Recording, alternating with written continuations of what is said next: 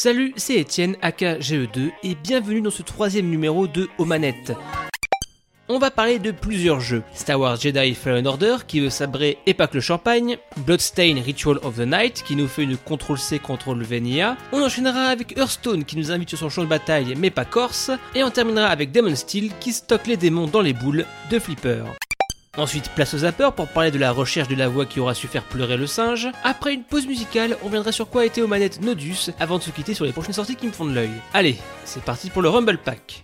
This is the Rumble Pack. Alors alors, qu'est-ce que j'ai joué en ce mois de décembre? On va commencer avec Star Wars, en pleine hype pour la saga entre le film et même l'event Fortnite qui a eu il y a pas longtemps.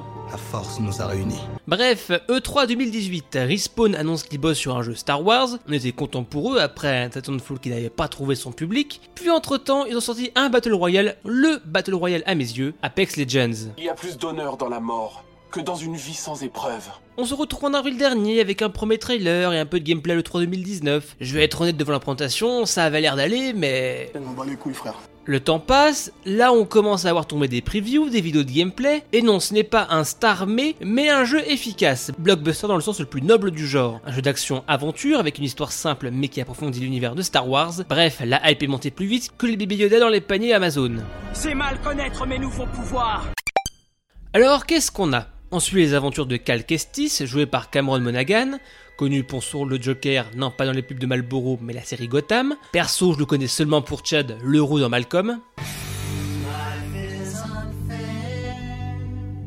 Cal est l'un des derniers Jedi qui a survécu au fameux Fallen Order, l'an 66, qui est d'éradiquer tous les Jedi. Dans une galaxie lointaine, très lointaine, il doit survivre, retrouver ses pouvoirs de Jedi pour rechercher un ancien artefact. C'est 50 millions d'années que vous venez de piétiner L'histoire est assez convenue, même si certaines scènes sont géniales vers la fin. Juste ne regardez pas les trailers du jeu, ça serait vous spoiler un truc de fou à la fin. Les personnages aussi sont assez convenus, mais putain BD1, meilleur druide de la saga. Il est utile et surtout mignon. Si R2 et BB-8 m'ont laissé de marbre, j'ai envie d'acheter tous ces goodies. Ce ne sont pas ces droïdes-là que vous recherchez. Si l'écriture est assez simple, par contre la VF est bonne. Et surtout là où le jeu est excellent, c'est dans les répliques des Stormtroopers. Quand on les attaque pas, on les entend dans leur routine, à se plaindre et dire de la merde. J'ai préféré me reposer. C'est comme ça que je me prépare. C'est comme ça. Il y a quelque chose par là. À chaque fois, je me fais discret pour écouter leurs phrases, souvent uniques en plus. Un petit côté gendarme de les inconnus. Et agent de la paix avant tout. Pour le gameplay, on se retrouve avec un mélange de Tomb Raider et Sekiro. La plateforme très cinématographique avec des beaux angles pour mettre en avant les décors, pas mal d'énigmes dans les temples, plutôt bien foutus qui m'ont rappelé les bonnes heures sur Tomb Raider ou Uncharted. Parce que je suis qui je suis. Et à ça, on ajoute des combats techniques inspirés par la formule From Software, une jauge d'endurance, un système à la fiole d'estus, et la mort qui est synonyme de perte de l'expérience acquise. Alors pour la rechauffer, il suffit de retoucher l'ennemi. Là où je me suis senti con, par contre, c'est comme croyant en Sekiro, je voulais parer avec R1. Ce qui fait que je ralentissais l'ennemi et mourais comme un gros caca. J'ai perdu nombre de vies bêtement sur la première bête légendaire de Bogano en ratant mes parades euh, en me trompant de touche. Je peux pas Je peux pas Je peux pas Moi qui n'ai pas un énorme fan de Star Wars, j'ai aimé l'ambiance, les références, même si j'aurais voulu plus de Fallen Order dans mon Fallen Order quoi. À part des flashbacks et échos de la force à analyser, bah on se sent pas vraiment traqué et c'est dommage. Je vous chercherai. Je vous trouverai. Et je vous tuerai. Le jeu est une vraie bonne surprise. Je m'attendais pas à grand chose et je l'ai dévoré au point que j'ai récupéré tous les succès sur le titre. Il faut dire que le backtracking n'est pas mauvais. S'il y a un Fallen Order 2, c'est plus d'implication de l'équipage, des nouveaux membres et surtout des meilleurs hitbox. Car bon, si les humains ça va à peu près, les bestioles des fois c'est frustrant de les rater à cause d'une mauvaise hitbox. Ah et aussi de pouvoir trancher les humains comme le reste. Ça va trancher, chérie Bloodstain Ritual of the Night, c'est grossièrement le Symphony of the Night 2 de monsieur Koji Igarashi pour faire simple, qui a initié le genre nommé Metroidvania. What is a man? Contraction de Metroid et Castlevania, Metroid pour son level design labyrinthique avec des niveaux qui s'ouvrent avec des nouvelles capacités, et moult secrets à découvrir. Et Castlevania par rapport à la recette imposée par Symphony of the Night, c'est-à-dire reprendre Metroid pour son level design, mais ajoutant une dimension RPG par l'expérience et l'équipement. Bref, Monsieur Igarashi a fait ce Symphony of the Night, mais aussi ceux qui en découlent sur GBA, DS et autres. Perso, mon préféré restera Dawn of Sorrow, qui joue sur le côté tactile et double écran comme il fallait, même si certains ont fustigé le côté manga du Kara Design. Je ne sais pas vous, mais moi j'étais vachement ému par la fin de l'histoire. C'est une blague Après avoir quitté Konami en 2014, il lance son Kickstarter en 2015 pour son nouveau projet, donc Bloodstained Ritual of the Night, et empoche 5,5 millions de dollars pour faire son bébé Castlevania bis. Tribute. You steal men's souls and make them your slaves. Alors alors alors, on se retrouve avec Myriam, une cristalliseuse, une personne pouvant capturer l'essence des démons en elle, sauf qu'un mystérieux château a fait surface, et ça semble venir d'un vieil ami aussi cristalliseur, en possession d'un grimoire très puissant. N'allons pas parler quatre chemins, c'est vraiment Symphony of the Night 2, dans l'essence la plus pure. C'est simple, tu fais un cahier des charges, tout y est. Proche du héros possédé, manipulé par un démon, check. Personnage secondaire badass qui te prend pour un ennemi mais qui est de ton côté, check. Zone avec des mécanismes d'horloge, des pics et des têtes qui te changent en pierre, check. Un boss vers la fin qui t'affronte avec des faux têtes chercheuses, check. En fait, la feature un peu originale du jeu, c'est la quête de la nourriture, avec des ingrédients trouvés sur des ennemis, comme du bœuf fêlé ou du lait de monstre. On fait des recettes, des plats qui augmentent nos stats. C'est à peu près la quête qui sort du lot finalement. Ça n'est pas parce qu'on est pauvre qu'on doit bouffer de la merde. La recette de ce Bloodstained fonctionne, mais peut-être trop. Jamais le jeu ne surprend et c'est dommage. Enfin si, les chats géants chelous. Pourquoi? Pour quelqu'un qui part de l'économie qui veut faire un nouveau Metroidvania, j'aurais espéré un truc, je ne sais pas, plus perso, plus extravagant. Il faut que ça pop, pop, pop Alors demain, quoi qu'on fasse, surtout je t'en supplie, essaie d'avoir plus de deux mots de vocabulaire. Faut que ce soit green, ok? Ok? C'est un peu la concours des Metroidvania. Ça marche bien, ça rappelle furieusement les années 90, mais ça fait pas si rêver que ça. Hein. Il y a eu tellement de Metroidvania sur la scène indé que finalement l'étincelle, la flamme de nouveauté que font les Castlevania, bah sent un peu le réchauffer aujourd'hui. Ironiquement, j'étais plus à fond dans Bloodstained Curse of the Moon, sorte de briquet le jeu dans un style 8-bit qui rappelle les Castlevania sur NES. Les esprits du mal ressortent. Une aventure palpitante. C'est cool de voir les boss en 8 bits et version Metroidvania, mais le problème c'est que je trouve que les boss ont plus de cachets dans les patterns et feedback de Curse of the Moon. Si vous cherchez un Metroidvania sympathique, je vous conseille vraiment ce Ritual of the Night. J'ai retrouvé ce que j'aimais dans les Castlevania de Monsieur Igarashi, j'espère le voir dans un Bloodstained 2 plus audacieux et inspiré. Maintenant qu'il a su refaire sa recette dans une nouvelle cuisine, il reste plus qu'à épicer tout ça. Your words are as empty as your soul. Venez aventuriers et parlons de Hearthstone, le jeu de cartes de Blizzard dans l'univers de Warcraft. Et si je vous en parle aujourd'hui, ce n'est pas pour le jeu de cartes, mais autre chose. Tu as raison, les cartes ressemblent parfois aux pièces d'un puzzle. Mais pour vous parler du mode champ de bataille dévoilé à la BlizzCon dans un style auto-chess? Ce mode me faisait un peu flipper. J'ai vu un Twitch rival sur le auto-chess de League of Legends et waouh, comment dire... euh, Comment? Comment quoi? J'ai rien compris. Ici, le mode champ de bataille est un peu différent. On a différents héros à choisir au début qui ont différentes capacités. Ça peut être des buffs passifs pour améliorer l'attaque des mechas, ou d'autres actifs contre un coup en pièces d'or comme doubler un cri de guerre. Bref, on commence avec 3 pièces d'or et pour invoquer un serviteur, il faut l'acheter coûtant 3 pièces d'or. Je te veux dans mon équipe Après avoir acheté, vendu, fait ou non une capacité, on passe à la phase d'attaque. Vos serviteurs attaquent tout seuls les serviteurs adverses. S'il en reste d'un côté, le camp survivant inflige des dégâts aux héros adverses. Simple. Basique. Chaque tour, votre stock de pièces d'or augmente de 1. Vous avez aussi la possibilité d'augmenter le rang de la taverne pour votre serviteur plus fort. Aussi, avoir 3 serviteurs identiques permet de les fusionner pour avoir une version plus forte. Bref, des mécaniques simples mais qui peuvent être approfondies. Ajoutez à ça une famille de serviteurs comme de Hearthstone, les bêtes, les mechas, les murlocs et j'en passe. Ma meilleure stratégie, c'est un board full murloc, pas mal de renforcement de PV, adaptation et surtout toxicité. C'est vraiment un mode que j'apprécie. J'aime le côté tout le monde arrive à poil, contrairement au jeu de cartes que j'ai laissé faute de temps. Seul problème que j'ai avec ce mode, c'est le fait d'avoir deux ou trois héros en choix au début. Tous ne sont pas égaux. Il y a des héros qui sont vraiment forts avec leur pouvoir, d'autres complètement anecdotiques, et c'est dommage. Et on termine avec un petit jeu que j'ai découvert par hasard avec le Xbox Game Pass, Demon's Tilt, un jeu de flipper sympatoche. Je regardais les sorties du Game Pass et je vois ce titre, Demon's Tilt, jamais entendu parler de ma vie. Alors regardons, il y avait 2-3 vidéos de gameplay, un jeu de flipper ambiance ésotérique et ça ça me parle. Ah, m'adresse pas la parole, c'est bon Demon's Steel, c'est un seul board malheureusement, mais très sympa, une esthétique et une ambiance sonore qui m'a ramené en arrière pour de bonnes raisons. L'impression de retrouver un style plus moderne à la Pinball Dreams Fantasy que j'ai joué sur DOS. Bref, on est sur du flipper à trois niveaux. En bas, dangereux mais plus simple pour créer des multiplicateurs. En haut, pour les grosses quêtes. Il y a un côté très intense dans ce jeu, ça brille de partout et plein de façons de scorer, comme faire les quêtes, mais aussi juste jouer rapidement avec les multiplicateurs, rappelant les notes à la David McCray. Ajoutez ça des mécaniques de Dan Maku et ses rideaux de balles. Si vous touchez la balle dorée, vous avez un cancel vous donnant un max de points. Le tableau est cool. J'aime beaucoup le côté démon, futur très fluo. Un côté kitsch, mais qui a de la gueule. I'm a cop from the future. I need your help. Demon Steel, c'est l'archétype du petit jeu indépendant, c'est pas le jeu du siècle.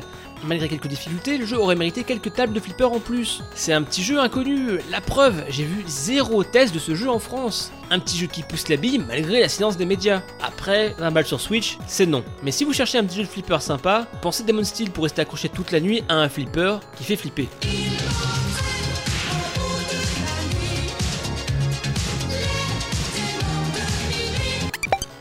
Et on va passer au zapper. Aujourd'hui, je vais vous parler d'un reportage aussi farfelu qu'authentique. Alors maintenant, j'ai que le titre en français car YouTube traduit automatiquement. Comment j'ai résolu le plus grand mystère de Super Monkey Ball? C'est l'enquête du youtubeur Nick Robinson. Un fan de Super Monkey Ball, au passage, n'hésitez pas à écouter le Omanet 2 pour écouter ma critique de Banana Blitz HD. Donc un fan de Super Monkey Ball face à un mystère. Qui fait la voix des menus et annonce des premiers Monkey Ball? Genre ça. Enter your name. Il y avait des rumeurs, mais rien dans les crédits, rien d'officiel. Il avait des pistes, il a décidé de les suivre, allant même au Japon pour enquêter, essayer de rencontrer la voix de son jeu du cœur. Il fera le rapprochement entre les différents jeux de AM2, Super Monkey Ball, mais aussi F0GX, la bise à Pipo, essayant de voir s'il y a un lien et une piste à creuser. Il rencontrera par exemple son meilleur candidat, Patrick Harlan, un américain vivant à Tokyo, ayant travaillé sur pas mal de jeux japonais et depuis devenu animateur star à la télé au Japon. C'est une vidéo extraordinaire. On vit avec son euphorie des découvertes, ses théories, ses avancées, mais aussi ses déceptions. C'est une vraie enquête bien menée de A à Z qui mérite de votre temps, que vous soyez fan ou non de Super Monkey Ball. Un contenu qui me rend fier de payer mon internet quand même. Congratulations! Aussi, je vous conseille fortement le The Story of Super Mario Bros. 3 par Gaming Historian. On a peu, trop peu d'infos sur les développements des jeux Nintendo. Gaming Historian a fait un très bon travail de recherche, et là où je trouve que ce documentaire de 50 minutes sort vraiment du lot, c'est la remise en contexte. On a le avant, avec le boom de Super Mario Bros. pour du nom, le changement de format des jeux Famicom, l'attente autour de Super Mario Bros. 3, plus qu'une histoire du développement, on a tout ce qui se crée autour du jeu, ce phénomène de société. Faut que j'en achète un, faut que j'en achète un. On passe au Trend Vibrator. Aujourd'hui dans le Trend Vibrator, je vais vous parler de Silva Gunner et de son King for Another Day. Silva Gunner, je pense que j'en parlerai plus profondément à un autre moment, mais parlons de ce tournoi. The King for Another Day, c'est mettre en compétition des personas, entités qui présentent un genre, un univers musical, mais toujours un peu fun. On a DJ Professor K, qui représente le DJ de Jet Set Radio il représente du coup Hideaki Naganuma et un peu de Sega quand même. Alors que par exemple, on a Dr Piccolo, représentant Dragon Ball Z et Shonen de manière générale, mais aussi les docteurs comme Dr Mario. Bref, tout ce beau monde s'affronte à coup de vote de public, mais aussi des mash-up. Et si Silva Gunner c'est 90% de blagues, ici on a du bon gros remix mash-up avec tout Melo, Android 52 par exemple au platine. Il y a tellement de mash-up que j'ai kiffé que j'aimerais vous faire écouter, euh, comme Ingzad qui reprend The Offspring mais face son Splatoon.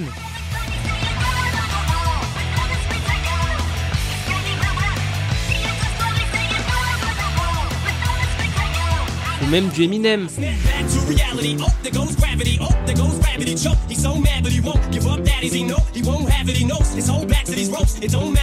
Mais là, on va écouter cette musique, un mashup entre mes deux chouchous, les deux finalistes. Maria Takeuchi et DJ Professor K. Pour The Concept of Plastic Love, un mashup par Crystal Force et Nutella French Toast. J'espère juste pour le prochain tournoi un persona autour de Jimmy Rockway et ça a pris tellement d'ampleur que Hideaki Naganuma a carrément tweeté par rapport au truc. On se retrouve après la pause sur quoi a été Nodus dans le multitap.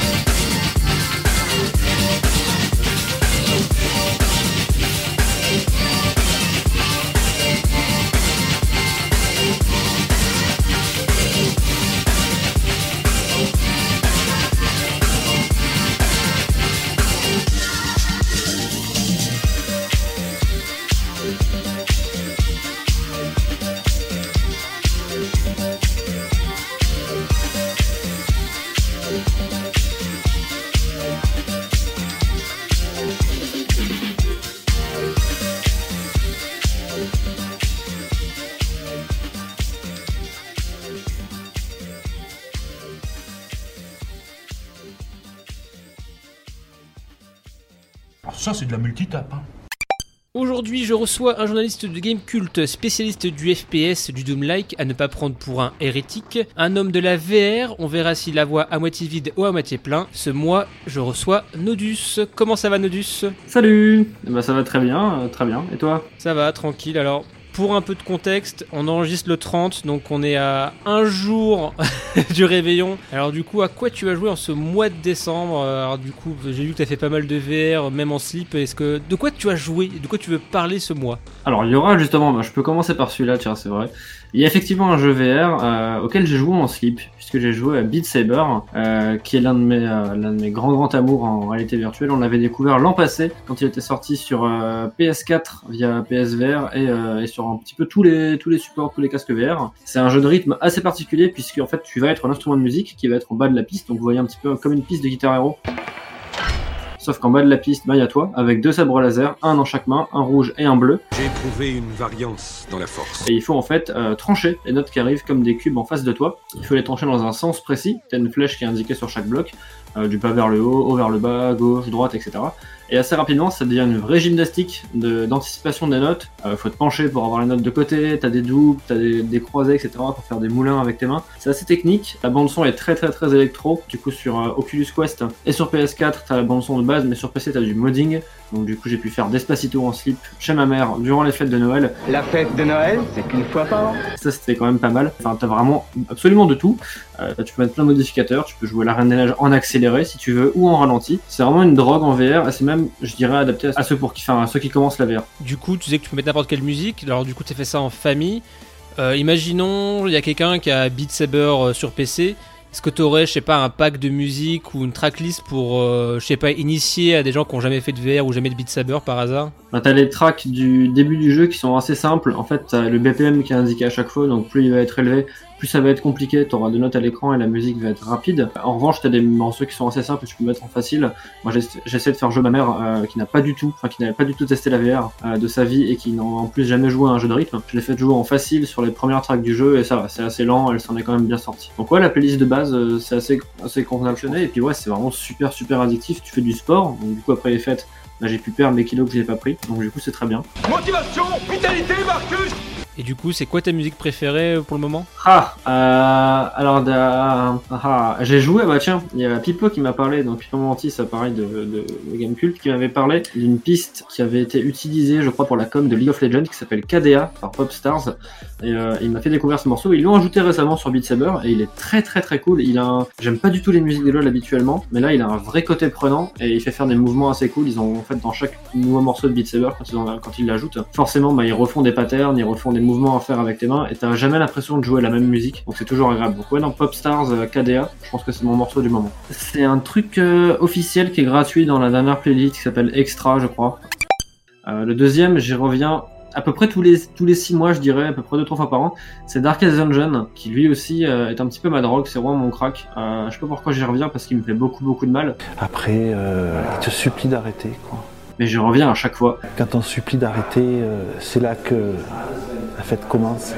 Bon, je vais représenter le jeu éventuellement. Euh, c'est toujours un excellent jeu. Il était sorti en 2013. C'est ce sorte de JRPG. euh, Enfin, en termes de combat, c'est du tactique. Mais sinon, c'est un dungeon crawler où tu vas descendre dans un donjon et donc récupérer des, euh, des artefacts, de l'argent et tout, et gérer ton équipe euh, d'aventuriers. Euh, L'idée, c'est que tes aventuriers, avec le temps, ils vont être, euh, ils vont générer du stress puisque la lumière des donjons va avoir un impact sur eux. Plus il fait sombre, plus ils sont stressés. Les monstres peuvent te stresser, etc. Du coup, ils peuvent virer fou assez rapidement. Tu peux avoir des aventuriers qui se mettent à frapper euh, les autres aventuriers, euh, certains qui deviennent fous, qui se mettent à raconter leur liste de courses en plein combat, ou qui veulent juste ne pas taper. Enfin, c'est euh, c'est assez particulier, mais super intéressant la mécanique de. Ils veulent c'est la mécanique d'affliction. Ouvrez ou je me tranche les veines Mais arrête, Sacha Arrête Ah Ah Il est devenu Et euh, ouais non, c'est vraiment ma drogue en fait. C'est un jeu qui me fait beaucoup de mal parce que euh, comme tous les donjons sont généralement aléatoirement, euh, bah, déjà tu sais jamais sur quoi tu vas tomber. Euh, donc il peut arriver que le RNG te, te savate complètement et te nique euh, une run, mais voilà, ça fait partie du jeu. C'est un jeu qui est vraiment très très dur en termes de en termes de difficulté. Il est limite punitif. Les ennemis font très mal. Il y a assez peu de recours pour tout te soigner. Faut vraiment vraiment bien jouer et, et peaufiner ta tactique avant une expédition. Et ouais, à chaque fois je à chaque fois je dépasse pas la troisième zone parce que vraiment je suis une merde et euh, et le jeu me roule dessus. Mais c'est toujours super agréable d'y aller. Le style graphique, enfin voilà, il est, il est exceptionnel. C'est des illustrations à la Mac Mignola, donc l'illustrateur de Hellboy pour ceux qui voient un petit peu. C'est vraiment super beau. Et t'as ce narrateur, enfin ce, ce narrateur qui va pas arrêter de se foutre de ta gueule. Tu sais pas jouer, Jack T'es mauvais Et du coup, ce qui te plaît, c'est ce côté un peu toujours essayer d'aller plus loin. Est-ce que malgré tout, t'arrives un peu à avancer un peu plus loin, même si c'est grappiller un ou deux niveaux, un ou deux cases de donjon euh, tous les six mois? En fait, j'arrive un petit peu à avancer à chaque fois. Euh, généralement, je meurs euh, quand il faut battre le deuxième boss, je crois. Et ce qui est super intéressant, c'est que c'est un jeu qui est tellement dur que quand tu réussis, bah, la- le sentiment de, gratification que tu obtiens, il est vraiment fabuleux. T'as as vraiment l'impression de t'être démené pendant une heure d'exploration de donjon pour au final repartir avec un collier débile ou une, euh, des jambières en cuir, hein, tu t'en fous. Mais c'est tellement gratifiant chaque euh, victoire que maintenant je peux, je peux y retourner euh, constamment. Le système de combat est très cool. Tu vas falloir euh, gérer le placement de tes aventuriers en 4 cases. Donc à chaque fois, s'il y en a un qui est devant. Au final, peut-être juste que j'aime bien me faire frapper dessus par un jeu. C'est peut-être peut-être juste ça. Mais je sais pas, Darkest Dungeon, il a un truc vraiment mystique. Il a un truc qui m'hypnotise et à chaque fois que je m'y remets, ben, j'ai vraiment l'impression de devenir fou. Et je suis en train de gueuler devant mon PC, je suis en train de m'énerver. Et dès qu'il y a un, un échec ou, un monstre qui esquive, ben, je, vraiment, je gueule et je tape du poing. Pourquoi nous t'es corrompu Putain Mais euh, il, il a ce côté aussi gratifiant que, euh, que punitif, et je trouve ça vraiment euh, exceptionnel en fait. Puis la, la douleur fait un peu partie du voyage. Je sais que Darkest Dungeon, si je m'aurais pas autant et si je perdais pas euh, tous mes aventuriers que j'ai nommés, à qui j'ai donné un nom et tout, auquel je m'attachais, eh ben, l'expérience serait carrément différente. Il faut qu'il y ait cette punition permanente pour que le jeu soit, soit, soit si bon. Donc euh, j'aime bien avoir euh, affaire euh, à quelqu'un comme ça. quoi. Et du coup, c'est quoi ton dernier jeu? Eh ben mon dernier jeu, figure-toi, c'est un jeu Nintendo. Ah Je sais que tu m'attendais pas là-dessus, mais euh, alors c'est pas un jeu euh, développé par Nintendo, c'est un jeu développé par Brace Yourselves Games, qui on doit déjà, euh, enfin qui on devait Crypto the Necrodancer il y a quelques années, et qui là ont sorti sur euh, Switch cette année Cadence of Hyrule, qui est en fait une réinvention de leur principe de Crypto the Necrodancer, à savoir un roguelite en case par case où tous vos mouvements sont basés sur le rythme. Donc si la musique fait tac, tac, tac, tac, et ben en fait il faut taper, avancer, taper, avancer à chaque fois en rythme. C'est ultra intuitif quand tu quand tu as la manette en main. Et là ils ont repris ce principe-là qu'ils avaient dans Crypto the Necrodancer et ils l'ont adapté justement à l'univers et à la structure d'un Zelda euh, classique. Je me demande ce que Ganon est en train de faire. Déjà, moi j'avais bien aimé parce que tu retrouves les. Enfin, moi en fait, les Zelda, j'avais pas fait beaucoup. Mon préféré ever, ça reste Link's Awakening. Et là, je retrouve certains codes de Link's Awakening en termes de construction de donjons, de déplacement sur un tableau en case par case. J'avais vraiment l'impression de jouer à un Link's Awakening rythmique. Je trouve ça très cool. Euh, ils ont aussi repris pas mal d'armes de, euh, donc de leur jeu à eux, tout ce qui est rapière. euh, Ils ont repris des armes de leur jeu à eux et ont aussi ajouté toute la structure propre à un Zelda. Quand tu es dans un donjon, tu vas devoir récupérer voilà, la carte, la boussole, etc., les clés. C'est vraiment le mélange parfait des deux. Génial Je prends mes affaires Et je m'attendais vraiment pas à prendre autant mon pied sur un jeu, euh, un jeu rythmique Zelda.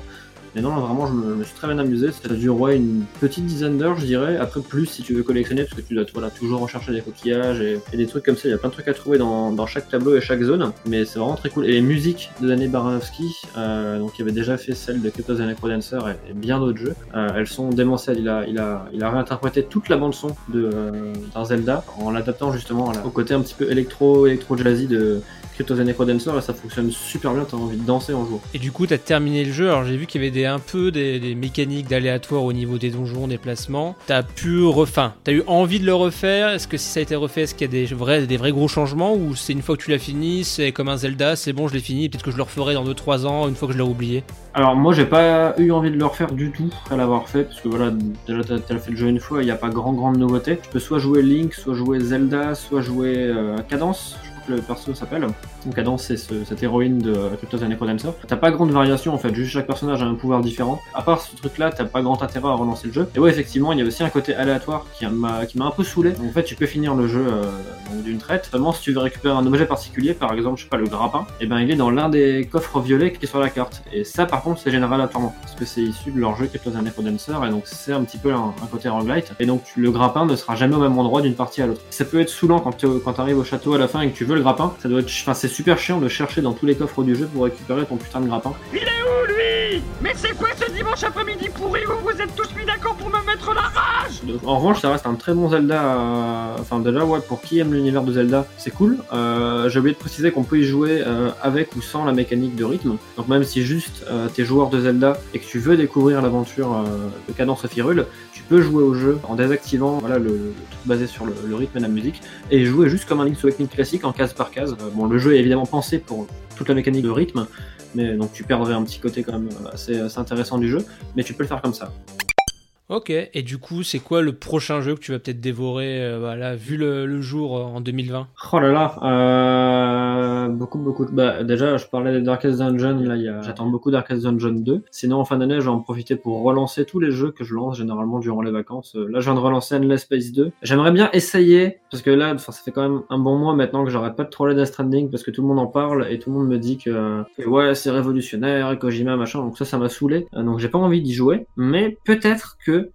à la rentrée ou durant mes vacances, je vais essayer de choper une PS4 et au moins essayer de voir euh, les mécaniques de déplacement qui m'intéressent, en passant les cinématiques parce que je m'en fous, euh, mais juste les mécaniques de déplacement qui m'intéressent beaucoup. C'est ça, bah là en fait ouais, euh, j'entends parler à chaque tout le temps en boulot, euh, dès que je sors avec des, des potes qui euh, jouent un peu aux jeux vidéo, la première, le premier truc qu'ils disent c'est Death Stranding. Donc au final je connais euh, le début du jeu, je connais la fin, je connais les ressorts euh, scénaristiques, enfin dans les grandes lignes. Ouais, en termes de scénario, c'est pas un truc qui m'intéresse et vraiment toute l'école cinématographique de Kojima, elle m'intéresse pas du tout. Kojima euh, je dis pas que c'est quelqu'un de pas talentueux, loin de là, euh, au contraire. Mais juste, moi, c'est pas un truc qui m'intéresse et qui me branche euh, du tout. MGS 4 et 5, ça m'a un peu saoulé. Je sais qu'au moins, les mécaniques de déplacement m'intéressent beaucoup. On dirait une sorte de spin tires, de Euro Truck Simulator, mais avec tes pieds. Et du coup, euh, j'ai envie d'y jouer. Plus proche, plus performante, une nouvelle idée de la poste. En tout cas, euh, bon courage. Bah, je te souhaite que tu passes le troisième niveau euh, Darkest Dungeon et un bon Death Stranding. Et bonne année aussi en avance. Eh ben, bonne année en avance. C'est vrai que je sais pas si ça porte malheur ou pas, mais effectivement, bonne Ah, année en bonne, avance. bonne fête au pire, hein, bonne fête de fin d'année. Écoute, moi, je vais les passer euh, à Bruxelles en train de boire de la bière belge. Donc, euh, à mon avis, ce sera un, un bon réveillon. À voir si le lendemain sera aussi bon que, que le réveillon. ça, ça, on verra bien. Merci Nodus. Merci à toi, ciao. Et on passe au Superscope. Voici le Superscope 6. Alors, à quoi je vais jouer en ce mois de janvier? Bon, à l'heure où j'écris ce podcast, Noël est passé et j'ai pu mettre la main sur Pokémon épée. J'ai fini l'aventure principale, mais j'attends d'en voir plus, plus du Dynamax pour le chroniquer. Collectionne-les tous, tu pourras devenir un grand maître. Chimpoko Extramon Alors, bien sûr, le jeu que j'attends en janvier, c'est DBZ Kakarot, le jeu par CyberConnect2, édité par Namco, reprenant l'histoire de DBZ. J'avais essayé à la Paris Game Week et j'ai envie d'en jouer plus dans la peau de notre cher Kakarot. Cachalot, je sais que tu es quelque part dans les parages. Aussi, autre jeu qui n'a rien à voir, mais Tokyo Mirage Session, hashtag et feu encore sur Switch me titille un peu. Mon ami Kokobe m'en disait beaucoup de bien sur la version Wii U, un Shin Megami Tensei slash Persona avec du Fire Emblem, ça réveille le Weeb en moi. Eh les Weeboo, on va chanter Merci d'avoir suivi ce troisième numéro de Aux Manettes. Merci à mon invité Nodus que vous pouvez retrouver sur Gamecult. Merci d'avoir écouté ce podcast. On se retrouve le mois prochain dans un prochain épisode. Mais avant tout, bonne année et à plus dans le stage bonus.